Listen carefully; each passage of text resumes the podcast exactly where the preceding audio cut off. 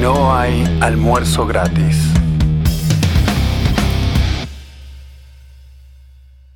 Hola, hola gente, bienvenidos a No hay almuerzo gratis. Aquí estamos con Mariana, con Leandro y nos falta la pata venezolana. ¿Qué hacemos? ¿Le contamos a la gente? Yo quiero cuidar la imagen de Luis, pero dejemos que lo decida él. La, la vez que viene. La semana que viene puede contar por qué se ausentó. Fa- Van a faltar el humor de Luis. Este, faltan los chistes que no causan gracia de Luis. Puedo intentar yo si quieren contar alguna. Un chiste que no causa gracia es un chiste, o sea, se puede decir que Luis hace chistes. Sí, y a mí me causa gracia que no cause gracia. Pero por ahí soy O yo. sea, ¿eh? Te reís de él y no con él. Claro, Claro. tal cual. Leo, eh, me preocupa un poco que algún día vos podés llegar a quedarte sin micronaciones por explorar. ¿Lo pensaste? ¿Qué vas a hacer? ¿Vas a, vas a- vas a tener que fundar la, Hacer una sección nueva. propia? Exactamente, iba, eh, te iba a decir eso, las, las voy a crear. Pero ese día, por suerte, todavía no llegó, así que nos vas a contar. Igual ahora que está el- todo este tema del metaverso, vas a poder crear este, micronaciones virtuales. Así Y que. se pueden comprar con cripto. así Sí, que- sí, sí, todo. Así que vas a, tenés todo un metaverso por explorar. Leandro es experto en esto, el metaverso. Hoy voy a meter otro verso. A ver, dale. Meta, ya meta. Tengo, ya, ya tengo la, la- el, el pasaporte, me explota de, de sellos con versos. Este, ya no, no queda lugar. Hoy me toca estar en el monte Athos. Lindo nombre. Sí. Eso es conocido. Eh, por supuesto, Marcelo, yo solo vengo a lugares conocidos. Sí. Lo más top de lo top. Sí, sí. Uh, si hay algo top es este lugar. Es, um, es un grupo de 20 monasterios, como ven acá, como una especie de montaña eh, a orillas del mar, en el norte de Grecia, entre comillas. En realidad no limita con Grecia. A ver, dicen que está bajo soberanía griega. Falso, ¿no? Ver- Absolutamente verso. falso. Y Es la versión de, lo- de los ganadores, ¿no? Claro, claro. La historia le cuentan los que ganan. Pero después vamos a ganar nosotros aquí en. La historia no terminó. Eh, la exactamente, el mercado no habló. ¿eh? el mercado no terminó de hablar todavía. Y eh, es la única eh, micronación que es reconocida como Patrimonio de la Humanidad de la UNESCO. ¿Y por qué? No No sé, Mariana, qué sé Esa No, me- pregunta. Me- Son 20, no, te explico igual. Son 20 monasterios. Quizás por- esta explicación te va, te va A ayudar. Eh, es, la comunidad monástica se originó alrededor del año 963 y todavía está acá vivita y coreando, vibrante. Mm. Eh, y se integró como una provincia eh, monástica al Imperio Bizantino. Bueno, acá está, dice desde 1924, su estatus legal fue acordado con el gobierno griego, cuyo representante es el gobernador civil del Monte Athos. Pero por supuesto la idea cuál es independizarla absolutamente, ¿no? Y tiene, es interesante este lugar, primero, solo pueden entrar 120 personas por día, o sea, eh, si queremos ir en un grupo, bueno, tiene que ser un grupo relativamente reducido, casi como ir a Corea del Norte. Y pueden entrar 110 griegos y 10 extranjeros. O sea, o ustedes se hacen griegos o van a tener que esperar. Si hay una larga fila, porque solamente 10 personas extranjeras pueden ingresar. Y esto es lo más interesante, Mariana. Dije ustedes, me equivoqué. Vos no, Mariana. Ah, no me diga. Porque las enanas, digo las mujeres. ¿Es enanas prohibida la entrada? o altas. ¿eh? Tienen prohibida la la entrada. Tienen prohibida la entrada. Nosotros los varones tenemos que hacer unos, unos permisos bárbaros y tenemos que reservar con seis meses de antelación, Marcelo. Así que ahora voy a sacar ya para entrar más o menos en junio del año que viene, para que vayamos. Para iniciar la revolución desde adentro. Exactamente. Esto, este trámite yo lo empecé en junio. Recién ahora pude entrar. Eh, no, pude, no pude venir con mi mujer, obviamente. Y eh, así que bueno, es muy interesante que no, no puedan entrar mujeres, ¿no? Porque Qué loco. es un. Sí, a mí me parece bien. Eso evita accidentes de tránsito. Bueno,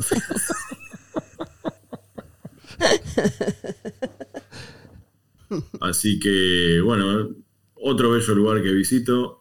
La verdad que es muy lindo. Y, eh, lo que prometo, igual Mariana, prometo que en cuando independicemos este lugar, yo voy a pelear para dejar entrar a las mujeres. Me parece muy bien, muy bien.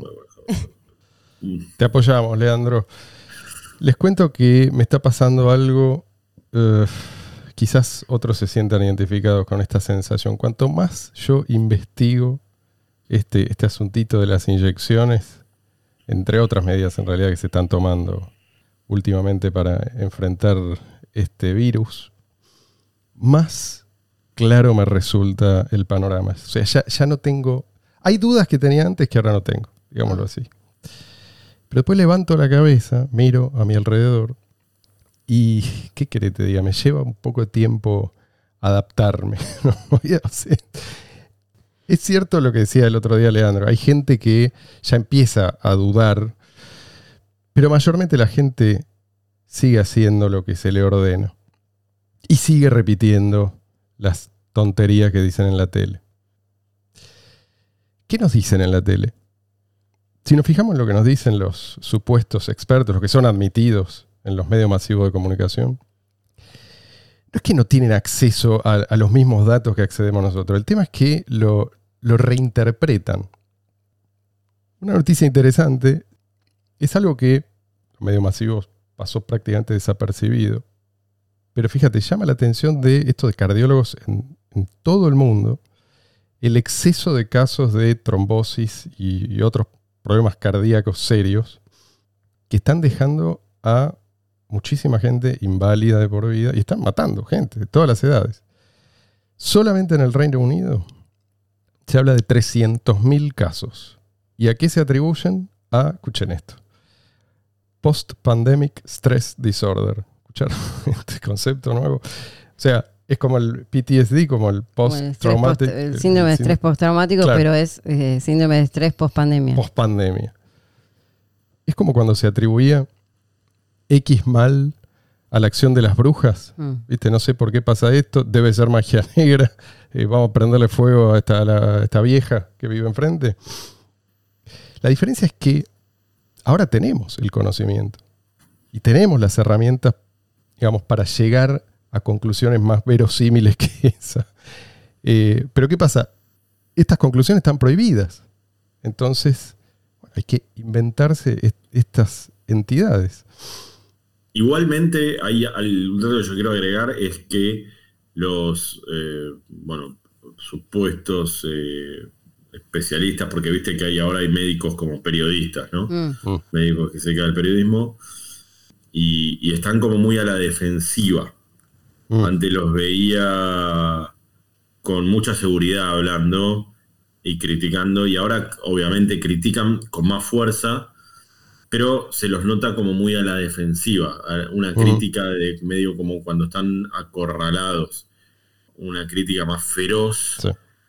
eh, apuntando a los críticos. Mm. Sí, Antes sí, sí, como sí, que sí. se le restaban importancia a los críticos y ahora no les están restando importancia porque las críticas no están viniendo, o sea, está- como siempre decimos, no están los críticos esos que son los tarados de siempre que, que hablan de los masones y de no sé qué conspiración pelotuda, que siempre hablan y de todas las vacunas hablan así y de cualquier tipo de, de, de conclusión que Sí, saque sí, o de, de problema así. social, todo es eh, Por eso, atribuido. entonces, son 10 boludos. Ahora, la- la- estas críticas no están viniendo de esos idiotas, están vi- está viniendo de gente absolutamente pro vacuna. Está viniendo de gente que promovía la vacuna. Yo promovía la vacuna esta.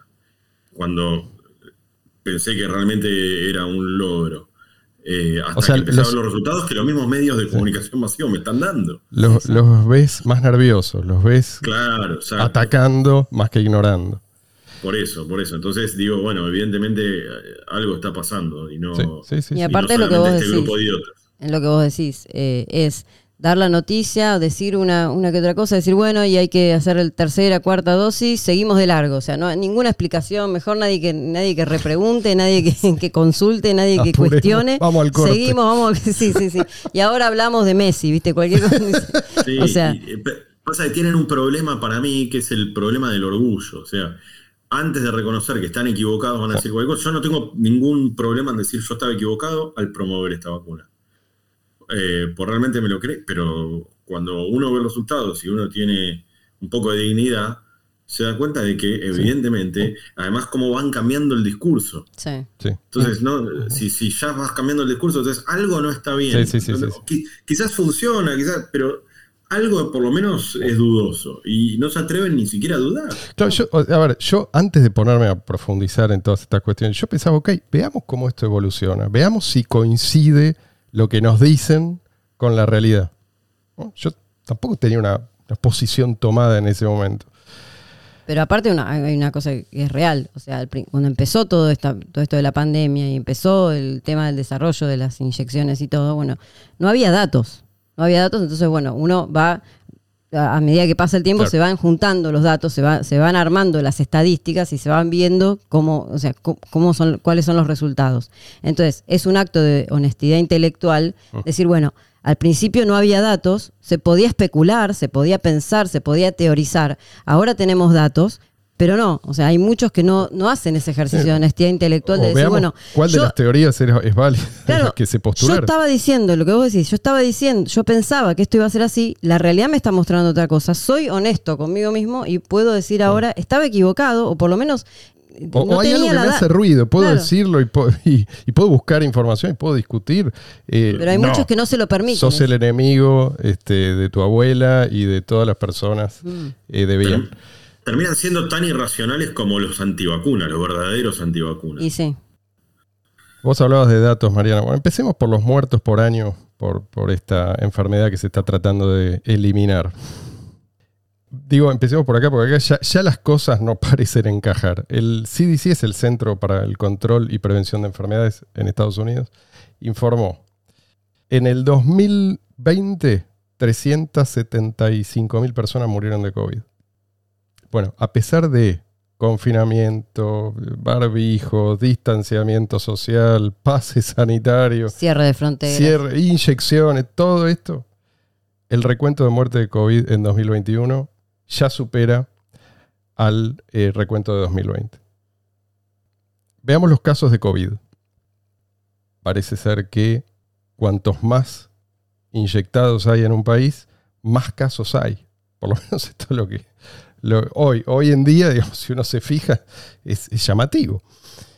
Un- O por lo menos las olas van y vienen, igual que, o sea, las olas de 2020, Sí, el sí. dibujo en el gráfico, tienen el, el mismo perfil, digamos, que en el 2021. Pero O sea que las olas van y vienen, eh, aparecen variantes nuevas, qué sé yo, todo eso, y eh, la, digamos, la ola de casos y el aumento de casos sube, baja, sube, Sí. baja, ta- tanto en 2020 como en Pero hay 2021. mejores resultados Sí. allí donde eh, hay dos eh, casos que son dignos de estudiarse y recién ahora están saliendo eh, trabajos publicados que hablan de mejores resultados allí donde la gente prácticamente no fue vacunada Mm. o allí donde se usaron las vacunas que al principio te acuerdas que se decía esto, pero esto no es efectivo, las vacunas a virus inactivado. Bueno, eh, Chile, por ejemplo, cuyo gobierno fue muy criticado porque eh, Tenían la eligieron vacuna esta- china, sí. la vacuna china, que aparentemente no protegía, no, no protegía tanto como las otras. Bueno, ahora les está yendo mejor. Quizás, algunos sugieren, porque se usaron esas vacunas que son más parecidas a las tradicionales y no las de ARN mensajero. Eh, me recordaba Leandro cuando decía eh, lo, que, lo que dicen en la televisión los expertos, o no expertos, pero digamos, los tipos que eh, tienen permiso para hablar en televisión. El otro día me hizo reír mucho. Claudio Sin, lo ubican a este Sí, sí. médico que aparece en noticieros, bueno. Sí, está- tiene un programa propio sobre salud en, el, en un canal bueno de cable, Cable. de acá, La Nación Más, muy, un, un noticiero muy, muy visto, sí, sí. Sí, sí. eh, un canal de noticias en realidad muy visto, eh, y está, participa de uno de los noticieros centrales de la noche, eh, en ese mismo canal como eh, columnista, Bueno, ahí, digamos, ahí es donde, tiene una gran participación. ahí es donde informó acerca de un- una fiesta que se hizo en Noruega, esto muy reciente. Escuchen bien, 110 personas, 10 nu- nunca habían sido inyectadas con esto. 100, las otras 100, sí y con la pauta completa, ¿sí? lo que se exige. Se contagiaron 80, todos inyectados, o sea, el 80% de los que eh, estaban supuestamente inmunizados porque habían sido inoculados, eh, se contagiaron. De los no inyectados, de los que no habían sido inoculados con estos fármacos, se contagió el 0%. ¿sí? De esos 10, ninguno, eh, por lo menos dio positivo después. Y eso es algo que se está empezando a ver en todas partes. Los que tienen el esquema completo, pareciera ser que son los más susceptibles. Mm. Digo, no sé, no sé cómo esto va a seguir evolucionando, pero digo, esto es al menos interesante, o sea, es al menos digno de investigarse. La pregunta es, ¿hay alguien replanteándose todo esto? ¿Replanteándose algo? No, lo que se dice es, se necesita una tercera claro, o cuarta. O sea, más de lo mismo y con más frecuencia además. en algunos lugares ya vamos a vacunar cada eh, tres meses. Bueno, Claudio Sin dio, el doctor Claudio Sin, eh, que yo respetaba mucho antes, es uno de los partidarios de las inyecciones y es uno de los que más critica a los críticos o a los que dudan. Sí, sí. Sí, de hecho, terminó de decir esto. Y, sí, sí, sí. Terminó de decir esto y por supuesto. Pasaron a otro eh, tema. pasaron a otro tema. eh, no, es que el tipo, o sea, cuando habla de medicina sabe un montón, pero bueno, hay muchos médicos, eso también hay una crítica a la comunidad. No podés, aunque piense algo diferente, puede decir, no estaría en la tele. No, no, tal cual, tal cual. Pero lo que digo es que muchos de los médicos que hablan eh, están completamente, tienen, digamos, una, una fe ciega en, en, estas inyecciones y no, no pueden ver otra cosa, ese es el tema, ¿viste? Es como que es más fuerte que ellos, pareciera. Es raro, es rarísimo lo que pasa. Ahora comparemos la mortalidad de los inyectados versus los no inyectados. Esto debería interesar a, todo el mundo, a cualquiera que, sobre todo a los que toman las decisiones eh, que nos, después nos afectan a todos. Bueno, ese es el caballito de batalla, de hecho, del, del nuevo discurso, ¿no? ok, porque empezaron diciendo que no se contagiaban, después dijeron, bueno, que en realidad sí se contagiaban, pero no contagiaban, después sí, bueno, contagiaban, pero eh, se contagiaban y contagiaban, pero no tenían enfermedad grave, bueno, quizás sí, pero no se morían, o sea, eh, ese como el nuevo caballito de batalla era ese, que, pero, pero el caballito de batalla, se muere. Pero, pero el global es lo que te importa. Sí, sí obvio. O sea, no es solamente cuántos, esto, todo esto está discutido, digo, no, no, no estoy diciendo que esta es la última palabra. Eh, hay, hay discusión metodológica, todo lo que vos quieras. Pero digo, tendría que haber una diferencia muy clara, como para respaldar una medida como esta. ¿no? Eh, se aspira a que la gente reciba esta inyección a como de lugar. Si es necesario aplicar la coerción, se hace. Si es necesario acorralar a la gente para que no le quede más remedio, se hace. Entonces, bueno, veamos están empezando a salir estudios que comparan precisamente la mortalidad en mortalidad, pero exclusivamente eh, se, fijan en, si una persona se inyectó o no. ¿sí? Mm. Y en, varios países, como Alemania, Reino Unido, donde son países donde la, recolección de, esta información se toma bastante en serio, hay un llamativo exceso de mortalidad en los inyectados. Y es curioso, sí, esto, es algo, debería ser alarmante. Eh, sí es cierto, ¿no? Pero digo, a mí no me llama la atención esto, porque se corresponde con lo que decíamos el otro día del, del VAERS, de este, este registro, de, eventos eh, adversos. Y yo no sé si quedó claro la vez pasada. Yo dije que las muertes que, se sospecha tienen relación con estas vacunas superan a, a las muertes de, digamos, relacionadas con todas las otras vacunas juntas pero me refería a todas las otras vacunas juntas desde que se empezaron a registrar las muertes, ¿sí? En el los años 70. Es, no, es un poco después. O sea, si sumas las muertes que, que cabe atribuir a todas las otras vacunas existentes durante los últimos 30 años, no alcanzan a empatar a las muertes probablemente relacionadas con, con estas vacunas en el transcurso de cuánto, de aproximadamente un año. ¿sí? ahora se va a cumplir un año. También dije la vez pasada que algunos estiman que el número real de muertos es eh, muy superior, es probablemente 10 veces más, pero hay gente que se dedicó a estudiar este tema. Y calculan que en realidad podría ser, escuchen bien, entre 40 y 100 veces más. Así que incluso siendo conservadores, podríamos estar frente a unos, tomen esto con pinzas, 400.000 muertos por estas inyecciones solo en Estados Unidos.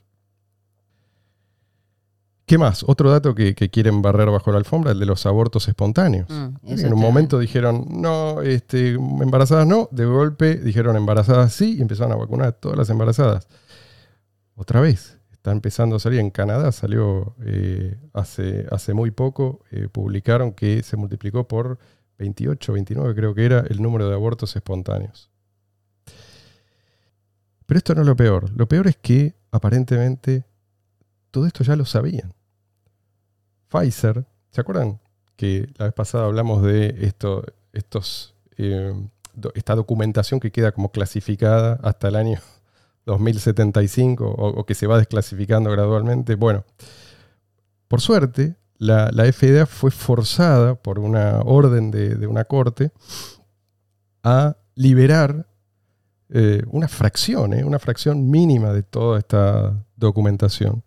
Entonces ahora tenemos información nueva ahora sabemos que ya en febrero de 2021 sabían que habían muerto 1.223 personas en este ensayo clínico de Pfizer. Y eso fue en dos meses. Eso fue en los primeros 90 días. Claro, tres meses. ¿sí? Hubo 42.086 exactamente reportes, en los cuales se enumeraban 158.893 eventos adversos, así lo llaman causados por este tratamiento experimental, llamémoslo así. Esto ya es atroz. Ahora, digo porque esta era información que no estaba disponible. Pero además, hay gente que se dedicó a ver, bueno, qué métodos estaban usando, qué protocolos estaban siguiendo.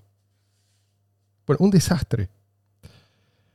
Ellos ya sabían que había más muertos en el grupo de los vacunados que en el grupo placebo. O sea, esto ya lo sabían y siguieron adelante. Ocultaron datos, falsificaron datos, diseñaron, digamos, diseñaron el trabajo para obtener los resultados que querían. Desde el punto de vista científico es, es un desastre y es, desde el punto de vista ético, es criminal. Y a muchos de los que trabajaban en, en esta empresa, eh, tenían que firmar un, acuerdo de confidencialidad muy estricto y los que no, no, o sea, no tuvieron ganas de firmar eso, directamente se tuvieron que ir, eh, muchos de los cuales salieron a hablar en, un canal de YouTube de un pibe que eh, no me acuerdo el nombre, pero se llama el canal Project Veritas, que se dedica a hacer muchas cámaras ocultas eh, y hay una de las personas que sí dio la cara, porque hay otros que son entrevistas con, cámaras ocultas y con personas, este, digamos, eh, que no se dan a conocer, pero en, uno de los casos una, una, mujer que es enfermera salió a hablar porque ella trabajó ¿sí? en una clínica y trabajó en los protocolos de, esta empresa y salió a hablar y dio toda la información que tenía, porque bueno, obviamente...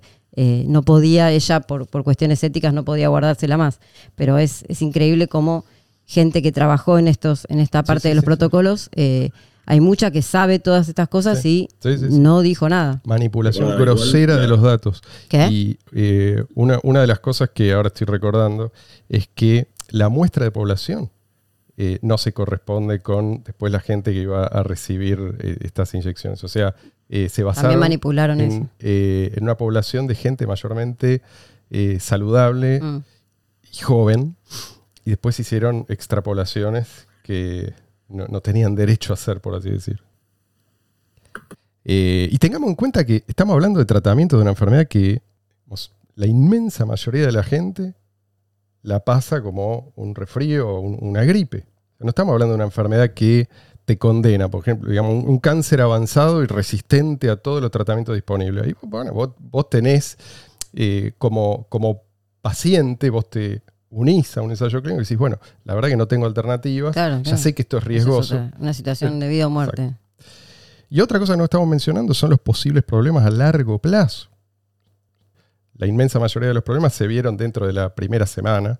eh, y esto que estamos hablando, los, los primeros eh, tres meses. Pero enfermedades autoinmunes, hay cosas que eh, pueden gatillarse y recién manifestarse años después.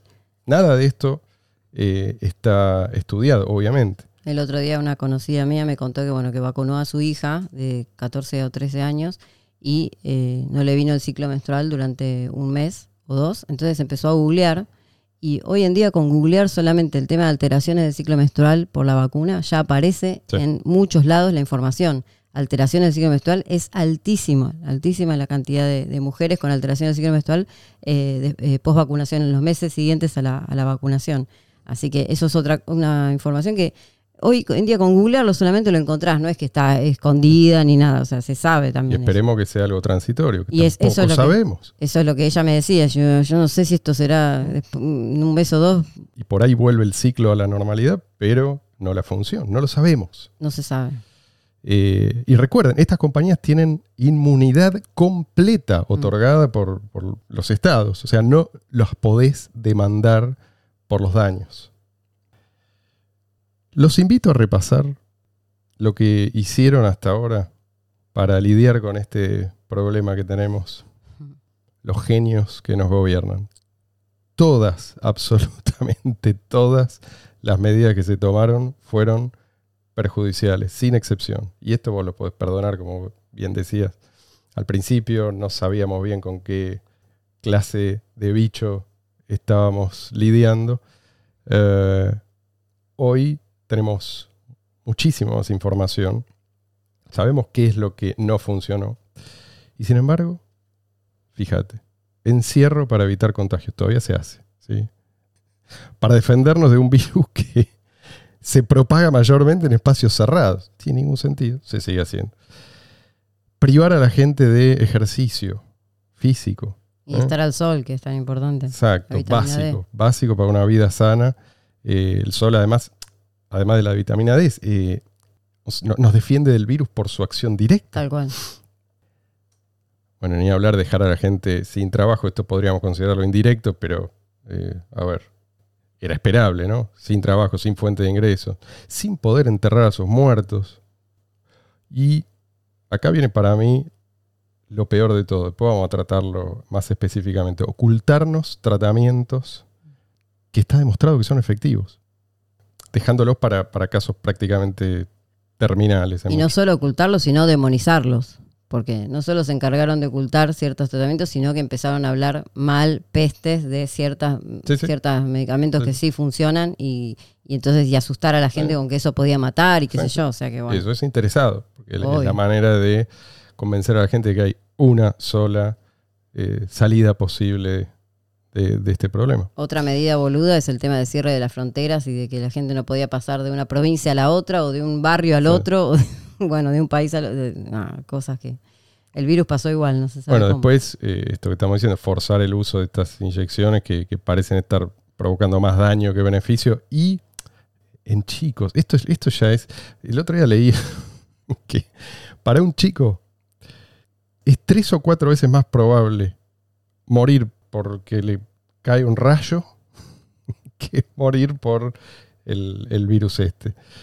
Entonces, e- esto sí que es un crimen a una escala pocas veces vista. Ahí se está llegando a, a extremos como el de Costa Rica, donde están vacunando a los chicos en las escuelas. Los padres tienen que firmar un Sí, sí. consentimiento que dice que no, o sea, tienen que firmar un papel que dice yo no quiero vacunar a mi hijo, si no lo vacunan igual, sin presencia de los padres. Sí. Cosa que es, o sea, ya directamente es apropiarte de los hijos, directamente. O sea, el Estado y, y- y las escuelas como digamos, funcionales al Estado apropiándose de los hijos, de la salud de los hijos. Es una cosa que ya se está llegando, para mí se, pas- se están pasando ya todos los, los límites. Y de vuelta nos preguntamos. además es más barato poner un pararrayo, ¿no? Digo, La pregunta, ¿no? Es que, ¿qué, qué es lo que los motiva? ¿Hay, hay mala intención acá? Y yo creo que sin duda en algunos casos hay, pero es importante eh, entender los incentivos que están en juego. O sea, hay, hay mucha gente que actúa de una manera porque no, no le queda otra.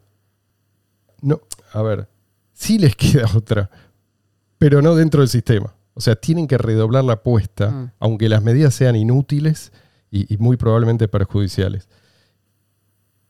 ¿Cómo sigue esta historia? Quiero plantearles un par de escenarios posibles.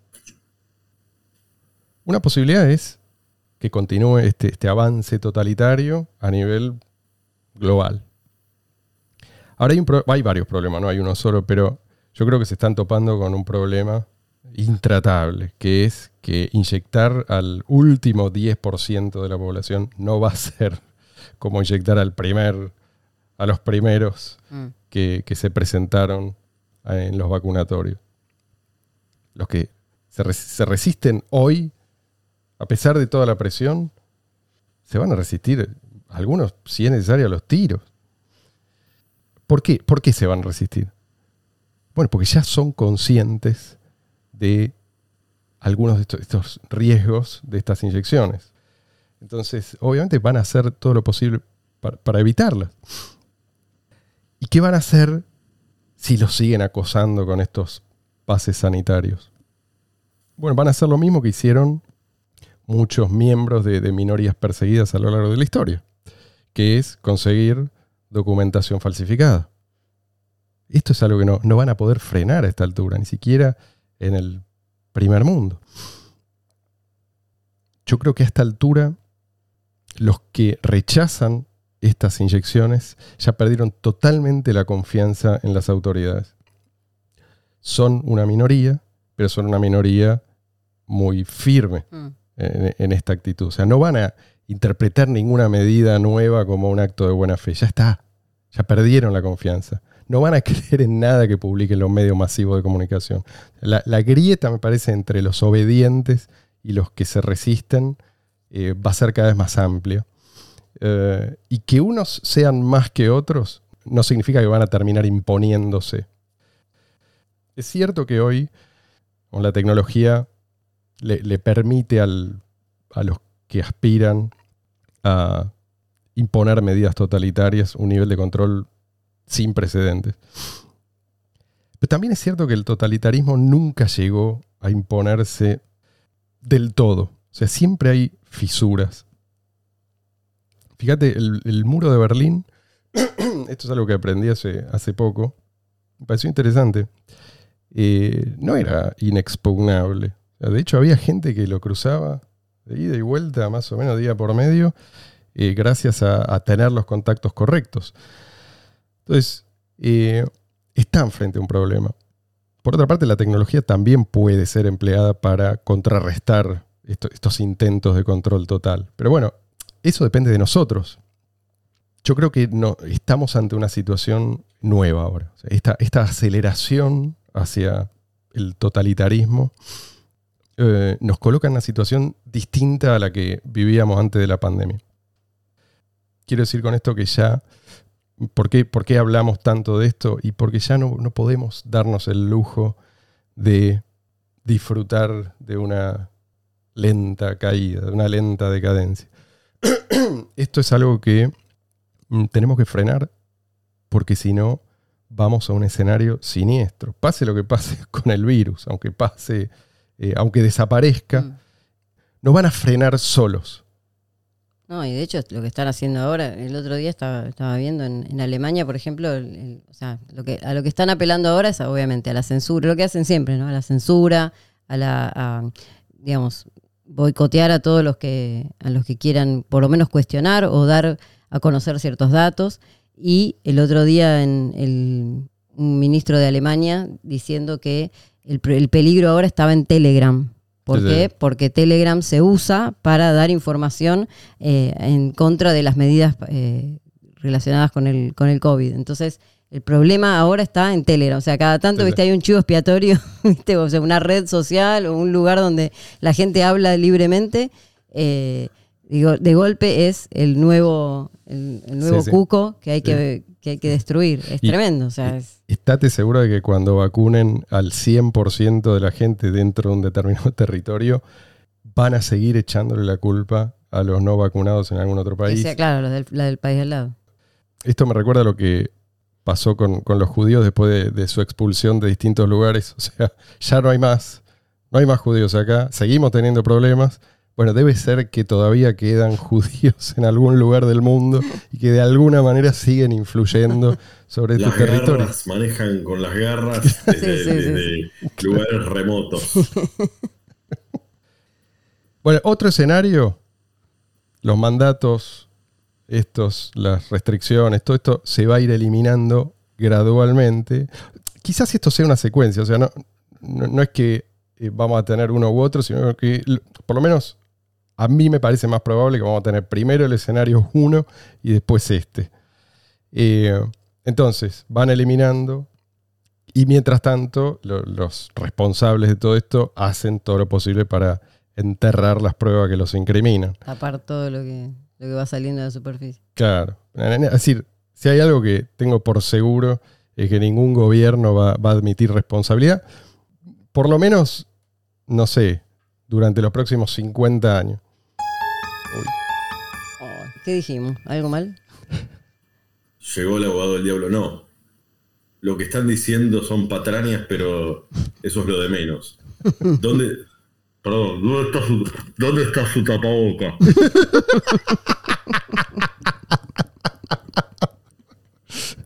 Se lo puso cuando se encendió la cámara.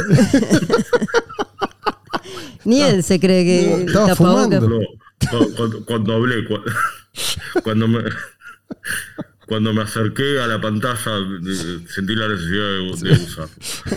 Eh, Gracias. ¿dónde- perdón, no, no, no, no, no, no. La distancia entre ustedes. Está a Tenés que- 97 centímetros. 97. Lo puedo medir ¿Cómo sabe? El otro día, ¿dónde era el video ese que había un tipo midiendo con una vara a la Sí, gente? sí, un policía en la calle. Poniéndose entre la gente para medir la distancia social. ¿Era usted, abogado? Me parece, me lo mandé yo.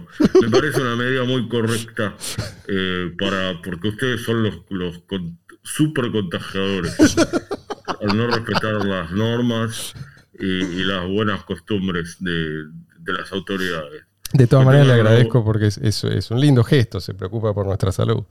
Por su, su salud y por la de, por todo el pueblo. la de los niños sobre todo, ¿no?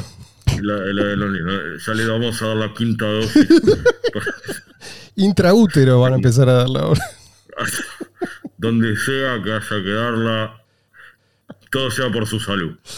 Que, que- que tengan una buena noche. Gracias, señor. Eh, de vuelta, yo creo que hay que entender que, a ver, aunque los responsables de esto fueran seres angelicales, que no lo son, están actuando dentro de un sistema de incentivos que los empuja a hacer a todos más o menos lo mismo.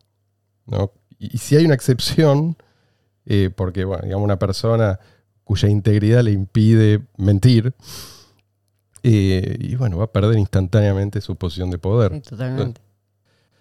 No, Algunos dicen, ok, Marcelo, está bien. Quizás estas inyecciones no son tan efectivas como decían, quizás tampoco son seguras, pero es posible, es posible que además de todo esto eh, perjudiquen nuestra respuesta inmune al virus. Bueno, de vuelta, ¿sí? no vamos a profundizar mucho en esto, solamente les pido a los que están interesados que investiguen. ADE, esto en inglés es Antibody Dependent Enhancement, que sería como potenciación dependiente de anticuerpos. Esta es la razón por la cual eh, se descartaron anteriores vacunas para virus similares a este. Y luego OAS, Original Antigenic Sin. Esto es algo conocido hace, hace muchos años. Eh, vendría a ser pecado original antigénico. Cuando la vacuna no solo no protege, sino que impide la protección. ¿Por qué? Porque ya condiciona una respuesta eh, y cuando uno se encuentra una vez más con, pongámosle, una nueva variante, entonces queda como, digamos, hay memoria y hay producción de anticuerpos, pero esos anticuerpos son inefectivos e impide la producción de, de anticuerpos que realmente funcionan y de, y de- y de otros mecanismos eh, inmunitarios. Esto se vio en el pasado en, en intentos de desarrollar vacunas contra hepatitis B y HIV, por ejemplo. Más anticuerpos no, significa necesariamente más protección. Y de hecho, en este caso podría incluso implicar menos. protección. Pero bueno, esta- estas son las cosas que sería interesante eh, debatir o escuchar a, la- a los expertos debatir. ¿Por qué? ¿Por qué no tenemos este material disponible? Y ya no estoy hablando de los medios supermasivos de comunicación, de la tele, de la radio, estoy hablando ya de Internet. O sea, hay que bucear bastante Mm. para encontrar eh, voces disidentes. Hay un- Bueno, y una de las voces disidentes es justamente, Sí. ya lo hablamos, ¿no? Robert Malone, el, el creador de la tecnología de, vacunas de RNA mensajero, un tipo que Sí, sí. trabajó toda su vida eh, fabricando vacunas, desarrollando vacunas. Y el otro día vimos un video de él mismo hablando, leyendo un- una especie de discurso este, que di- directamente decía, yo como padre y abuelo les digo a todas las personas, no vacunen a sus hijos, por, por este motivo que hablábamos del tema de los problemas de reproducción o problemas eh, de, de trastorno del ciclo menstrual, problemas eh, neurológicos que se están viendo, problemas cardiovasculares que se están viendo, eh, todo eso en chicos. Entonces, él mismo, él mismo, que es el que inventó esta tecnología, dice, recomiendo a todo el mundo evitar vacunar Sí, sí, sí. a los hijos. Por, por lo menos a los hijos, por lo menos no se metan con los chicos, ¿no? Este, Bueno. Y ya cuando ves eso, ves a ese tipo, un tipo que es una eminencia en el tema, y que él fabricó la tecnología, que te está diciendo no lo hagas, bueno, algo de razón, algo de verdad tiene que haber en eso. O sea, no, no puede ser. O sea que, este, hay que hay que prestar atención y por lo menos que se pueda, que esa gente pueda estar eh, también disponible, ¿no? La, la opinión de esa gente pueda estar disponible para que todos la oigan. ¿Querés otro dato llamativo? Steve Kirsch es un Ah, sí. magnate que se dedicó a financiar él mismo distintos ensayos clínicos que, digamos, estaban bloqueados por el, por el red tape. ¿sí? El tipo ofrece un millón de dólares a cualquier miembro del eh, CDC o de la FDA que se anima a debatir con él. Él dice... Acerca de, la- de las vacunas. Sí, acerca de la seguridad. Él dice que matan más gente eh, de las que salvan. Mucha más gente. Él Tiene dice, toda la data. bueno, hace varios Ah, ¿un meses, palo solo por debatir. solo por debatir. Sí, sí, nadie Soy. quiso debatir con él. No, no, Solo pero, pero Solo vos no sos del CDC ni de la FDA. Ah, Un bueno, millón de a- dólares por, por aceptar. O sea, Por- quiere que cualquiera que está defendiendo las vacunas vaya y debata con él y le presente evidencia en contra de lo que él está diciendo, que es que las vacunas matan más gente de la que Hace salvan. tres meses eh, que, que esta oferta está ahí y nadie Sigue en pie. Pero hay algo más perturbador todavía, si cabe, Ya, ya no sé qué, qué puede ser más perturbador que todo lo que estamos diciendo. que, que el efecto real de estas inyecciones. Ya lo adelantaba antes. A ver si se entiende, no solo nos están obligando a hacer cosas que nos perjudican, si tiene razón eh, Robert Malone, el inventor de la tecnología que están usando esta vacuna, además nos obligan a no hacer cosas que podrían beneficiarnos y que aparentemente eh, nos benefician. Entonces la pregunta es, ¿cuántos millones habrán muerto al pedo? O sea, ¿cuántos millones habrán muerto por, por esta sumisión al dogma de que la única salida es inocular masivamente con esta terapia experimental o, inocular todo el mundo, porque aparentemente no, no hay límites para esto? Bueno, algunos calculan que aproximadamente el 80% de las muertes se podrían haber evitado con diferentes tratamientos precoces, ¿sí? O sea, eh, no, no con el paciente ya en terapia intensiva, sino ni bien tenés el, el positivo, empezás el tratamiento. ¿Tenemos absoluta certeza con respecto a esto? No, de ninguna manera. Pero si no se permite la discusión, tampoco vamos a poder nosotros, digamos, aumentar nuestro grado de certeza, en un No se- sentido o en otro. No se permite la discusión y se boicotean todos los ensayos clínicos relacionados con, los- con estos tratamientos, porque por una cosa Sí, o sí, por sí, otra siempre se los dan de baja, pero eh, es algo que hablamos la primera vez, el tema de que el, el enfoque en, en el caso de esta pandemia siempre fue, bueno, tiene que salir ya, ya, ya una inyección, tiene que ya- salir ya una forma de inmunizar a la gente. Nunca el enfoque fue Sí. cómo tratamos a la gente que se enferma, todo, cómo tratamos a la gente que se, que se contagia, cómo, cómo evitamos que la gente que se contagia y que tiene un, un comienzo leve de enfermedad eh, se, No se complique internada, sí, y termine internada. Eso nunca, nunca hubo un enfoque científico, digamos, eh, institucionalmente aprobado Sí. eh, relacionado con eso. Nunca. El enfoque siempre fue, bueno, la carrera, ¿sí? Una carrera armamentística, tipo, este, de a ver quién sacaba primero la inyección y a ver quién este, vendía más inyecciones a, cua- a cuántos estados. Este, y bueno, y ahora quién es el que más eh, dosis da, ¿no? Porque Sí. ahora parece ser que los países están, en vez del mundial, es esto, a ver Es cuán- cuánto, cuánto repetición de dosis este, tiene cada país. Déjame jorobar, es tremendo. No tenemos tratamientos. No puede ser que en dos años. Es que tenemos tratamientos. Sí, sí, pero, no tenemos tratamientos no oficialmente puede- aprobados. No se pueden indicar. O sea, si se indican es clandestinamente. Ah, ¿por qué prohíben la discusión?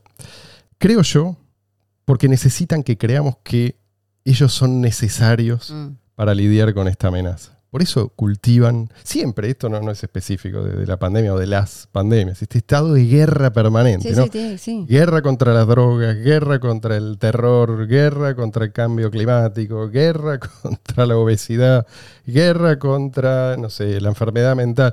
Y van a seguir, Mm. van a seguir indefinidamente mientras la gente obedezca. Lo único que va a frenarlos es un no de nuestra parte, Firme. firme. Y vos fíjate que eh, mientras, este, no sé, ponele los meses de, de invierno nuestro, ¿no? O sea, mitad de, de 2021, bueno, todos festejando que el tema de estaban inyectando a todo el mundo, festejando, los casos estaban bajando en varios lados, que yo estaba todo bien. Ahora de golpe, eh, y entonces todo el mundo, bueno, a, vacunarse, a vacunarse. Ahora de golpe, como ven que la cosa está, digamos, se calmó un poco, ahora de golpe es alerta Omicron. O sea, la nueva variante es el nuevo cuco. O sea, siempre tiene que haber alguna cosa que traiga miedo de vuelta para que la gente que no está dispuesta a obedecer, obedezca. O sea que ahora la- la- el, nuevo, el nuevo terror es por las variantes nuevas. Entonces ya es, es circular la cosa. O sea, Sí. es todo el tiempo traer una nueva amenaza, un nuevo eh, motivo Y- para estar y vuelta, alerta si y con amenaza- miedo. Eh, no, no importa si es una amenaza real o no. Lo que importa es que la gente crea que la solución pasa por Mm. darle más poder a estos, Sí. no sé ni cómo llamarlos. Así que lo que a nosotros nos queda es eh, la resistencia. O sea, no, no, no, no, no- quiero y, y no le estoy pidiendo a nadie que haga nada heroico. Simplemente hablen, no crean que el lobo los va a perdonar porque ahora ustedes están obedeciendo. El lobo, que no se lo coma ahora, se lo va a comer después. No crean que ponerse del lado del lobo y, y mostrarse hostiles con las víctimas de todas estas medidas les va a dar inmunidad. No es así. Y, no importa si te inyectaron ya o, o no, o si estás convencido de que esta cosa es buena o no, digamos, si te inyectaste y cambiaste de opinión, no importa, oponete a los mandatos, boicotea a los que nos quieren obligar a cumplirlos también eso. ¿sí? Si no nos plantamos, esto no va a terminar nunca. De vuelta, pues no se trata de enfrentar un problema real, se trata de aprovechar el pánico para ganar más control. Y la presión social, apelar a la presión social, a la presión de entre pares para, para controlar. Y eso es tremendo porque funciona siempre. ¿sí? Sobre todo cuando lo- pones un chivo expiatorio Claro. enfrente para dirigir hacia hacia allí la, la agresión. Si nosotros convalidamos el relato oficial, quizás por miedo o quizás bueno, por, por comodidad, y bueno, nos convertimos en cómplices. Y yo creo que el futuro no va a ser precisamente amable con los que se convirtieron en cómplices. Eh, y ojo que el último paso acá hacia el control total es impedirte sobrevivir si no cumplís con todos los mandatos. Vamos camino a eso. Si vos te resistís, no solo vas a perder tu fuente de ingresos. No vas a poder ir a comprar comida directamente. Exactamente, no vas a tener acceso a ninguna plataforma eh, de, de- de financiamiento ni, ni billetera digital, por lo menos que use dinero fiat. Mm. ¿eh? De ahí la importancia crucial de una moneda que no dependa del Estado. Ahora más que nunca. En un futuro cercano, eh, poder prescindir del dinero fiat, poder prescindir del sistema bancario, y puede llegar a ser la diferencia entre la esclavitud y la libertad. Lo único que espero yo, y, y voy a cerrar porque nos estamos recontrapasando, espero que después de esta experiencia se aprenda la lección. Espero que la próxima vez la gente lo piense dos veces antes de confiar en, planes gubernamentales para, para, resolver tal o cual problema, ¿no? Guerra contra esto, guerra contra lo otro. Lo único que hacen es perpetuar y multiplicar esos mismos problemas que ellos dicen estar atacando. No nada nuevo si te pones a pensar. Bueno, gracias gente. Gracias por estar ahí. Cuídense. Hagan lío, como dijo el Papa. Permítanse cuestionar, permítanse cuestionar sí. todo lo que viene de los medios oficiales y de, y de los gobiernos en general. Permítanse cuestionarlo, busquen información y traten por lo menos de ver si hay alguna información alternativa y Si no, algo no les siempre cierra. lo que baja de la línea que baja de arriba. Sí, igualmente, ojo, eh, porque, bueno, también cuando uno busca información en otro lado, hay cada, la información alternativa y cada pelotudez, perdón por la palabra, eh, pero digo... Eh, Es llamar al abogado del diablo. fija- no, no, fijándose o prestando atención a la información oficial, pero sin las reinterpretaciones bizarras que se hacen, uno se puede dar cuenta, no neces- ni siquiera necesita información alternativa para darse cuenta. Yo me baso en la opinión que tengo, basándome en información oficial, no solamente de medios masivos, sino también información oficial, digo, de, de- de los gobiernos. Sí, sí. Señores, ahora sí. Den like, suscríbanse, dejen sus comentarios. Será hasta la semana que viene.